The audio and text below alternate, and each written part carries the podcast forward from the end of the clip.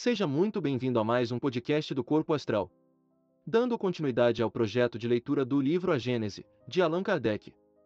No episódio de hoje, iniciaremos o capítulo 6, Uranografia Geral. Lembrando que este capítulo é dividido em 14 sessões. Hoje nós abordaremos a sessão O Espaço e o Tempo, com os tópicos 1 e 2. Se você quiser, acompanhe o livro enquanto ouve, isso ajudará no processo de estudo. Para ter acesso ao livro, confira o link na bio do nosso Instagram, arroba canal Corpo Astral. Curta e compartilhe este episódio para fazer com que essas reflexões ajudem a cada vez mais pessoas. Siga o canal para receber notificações de lançamentos. Sem mais delongas, vamos ao conteúdo. Capítulo 6 Uranografia Geral Este capítulo é textualmente extraído de uma série de comunicações ditadas à Sociedade Espírita de Paris, em 1862 e 1863, sob o título Estudos Uranográficos e Assinadas Galileu. Médium, Camilo Flammarion. Seção: O Espaço e o Tempo. Tópico 1. Já muitas definições de espaço foram dadas, sendo a principal esta: o espaço é a extensão que separa dois corpos, na qual certos sofistas deduziram que onde não haja corpos não haverá espaço. Nisto foi que se basearam alguns doutores em teologia para estabelecer que o espaço é necessariamente finito, alegando que certo número de corpos finitos não poderiam formar uma série infinita e que, onde acabassem os corpos, igualmente o espaço acabaria. Também definiram o espaço como sendo o lugar onde se movem os mundos, o vazio onde a matéria atua, etc. Deixemos todas essas definições, que nada definem, nos tratados onde repousam. Espaço é uma dessas palavras que exprimem uma ideia primitiva e axiomática, de si mesmo evidente, e a cujo respeito as diversas definições que se possam dar nada mais fazem do que obscurecê-la. Todos sabemos o que é o espaço e eu apenas quero afirmar que ele é infinito, a fim de que os nossos estudos ulteriores não encontrem uma barreira opondo-se às investigações do nosso olhar. Ora, digo que o espaço é infinito, pela razão de ser impossível imaginar-se-lhe um limite qualquer e porque, apesar da dificuldade com que topamos para conceber o infinito, mais fácil nos é avançar eternamente pelo espaço, em pensamento, do que parar num ponto qualquer, depois do qual não mais encontrássemos extensão a percorrer. Para figurarmos, quanto nolo permitam as nossas limitadas faculdades, a infinidade do espaço, suponhamos que, partindo da Terra, perdida no meio do infinito, para um ponto qualquer do universo, com a velocidade prodigiosa da centelha elétrica, que percorre milhares de léguas por segundo, e que, Havendo percorrido milhões de léguas mal tenhamos deixado este globo, nos achamos num lugar onde apenas o divisamos sob o aspecto de pálida estrela. Passado um instante, seguindo sempre a mesma direção, chegamos a essas estrelas longínquas que mal percebeis da vossa estação terrestre. Daí, não só a Terra nos desaparece inteiramente do olhar nas profundezas do céu, como também o próprio Sol, com todo o seu esplendor, se há eclipsado pela extensão que dele nos separa.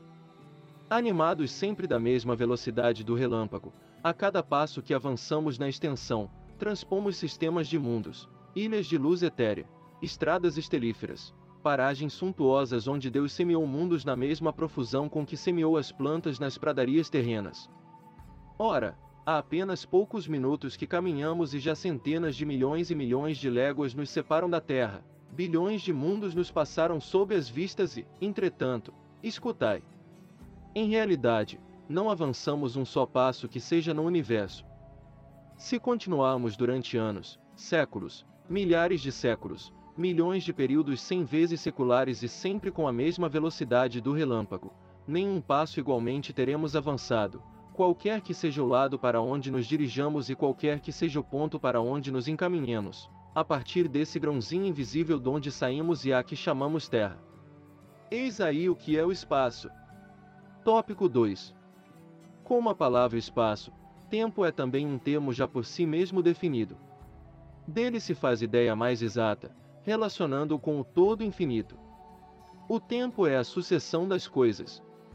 Está ligado à eternidade, do mesmo modo que as coisas estão ligadas ao infinito.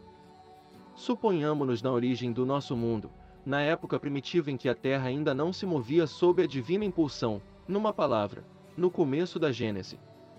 O tempo então ainda não saíra do misterioso berço da natureza e ninguém pode dizer em que época de séculos nos achamos, porquanto o balancim dos séculos ainda não foi posto em movimento.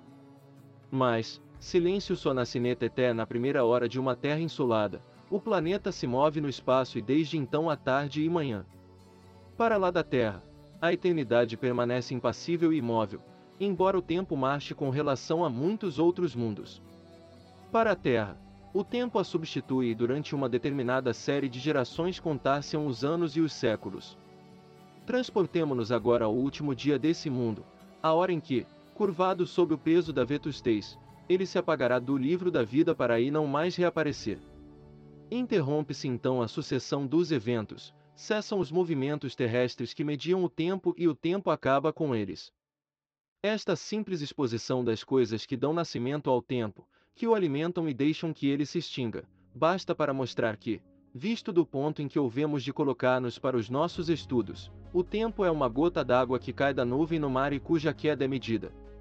Tantos mundos na vasta amplidão, quantos tempos diversos e incompatíveis. Fora dos mundos, Somente a eternidade substitui essas efêmeras sucessões e enche tranquilamente da sua luz imóvel a imensidade dos céus. Ponto imensidade sem limites e eternidade sem limites, tais as duas grandes propriedades da natureza universal. O olhar do observador, que atravessa, sem jamais encontrar o que o detenha, as incomensuráveis distâncias do espaço, e o do geólogo, que remonta além dos limites das idades, ou que desce às profundezas da eternidade de falsas escancaradas, onde ambos um dia se perderão, atuam em concordância, cada um na sua direção, para adquirir esta dupla noção do infinito, extensão e duração. Dentro desta ordem de ideias, fácil nos será conceber que, sendo o tempo apenas a relação das coisas transitórias e dependendo unicamente das coisas que se medem, se tomássemos os séculos terrestres por unidade e os empilhássemos aos milheiros, para formar um número colossal, esse número nunca representaria mais que um ponto na eternidade. Do mesmo modo que milhares de léguas adicionadas a milhares de léguas não dão mais que um ponto na extensão. Assim, por exemplo, estando os séculos fora da vida etérea da alma, poderíamos escrever um número tão longo quanto o equador terrestre e supor-nos envelhecidos desse número de séculos, sem que na realidade nossa alma conte um dia a mais. E juntando, a esse número indefinível de séculos, uma série de números semelhantes, longa como daqui ao Sol, ou ainda mais consideráveis, se imaginássemos viver durante uma sucessão prodigiosa de períodos seculares representados pela adição de tais números, quando chegássemos ao termo, o inconcebível amontoado de séculos que nos passaria sobre a cabeça seria como se não existisse, diante de nós estaria sempre toda a eternidade. O tempo é apenas uma medida relativa da sucessão das coisas transitórias. A eternidade não é suscetível de medida alguma, do ponto de vista da duração. Para ela, não há começo, nem fim, tudo lhe é presente. Se séculos de séculos são menos que um segundo, relativamente à eternidade, que vem a ser a duração da vida humana. Este foi o podcast de hoje. Se você gostou desta passagem, compartilhe com seus amigos e ajude a esse conteúdo chegar mais longe. Para mais podcasts, acesse nosso profile e confira nossa playlist. Nos ajude a manter canal contribuindo com qualquer quantia em nosso Padrim, Apoia-se ou no Patreon. Parte dos valores arrecadados serão doados para instituições de caridade todo final do mês, e o comprovante da doação é divulgado em nosso Instagram. Um agradecimento especial para Lisa Sophie Gruber. Muita força e paz para você. Até o próximo episódio.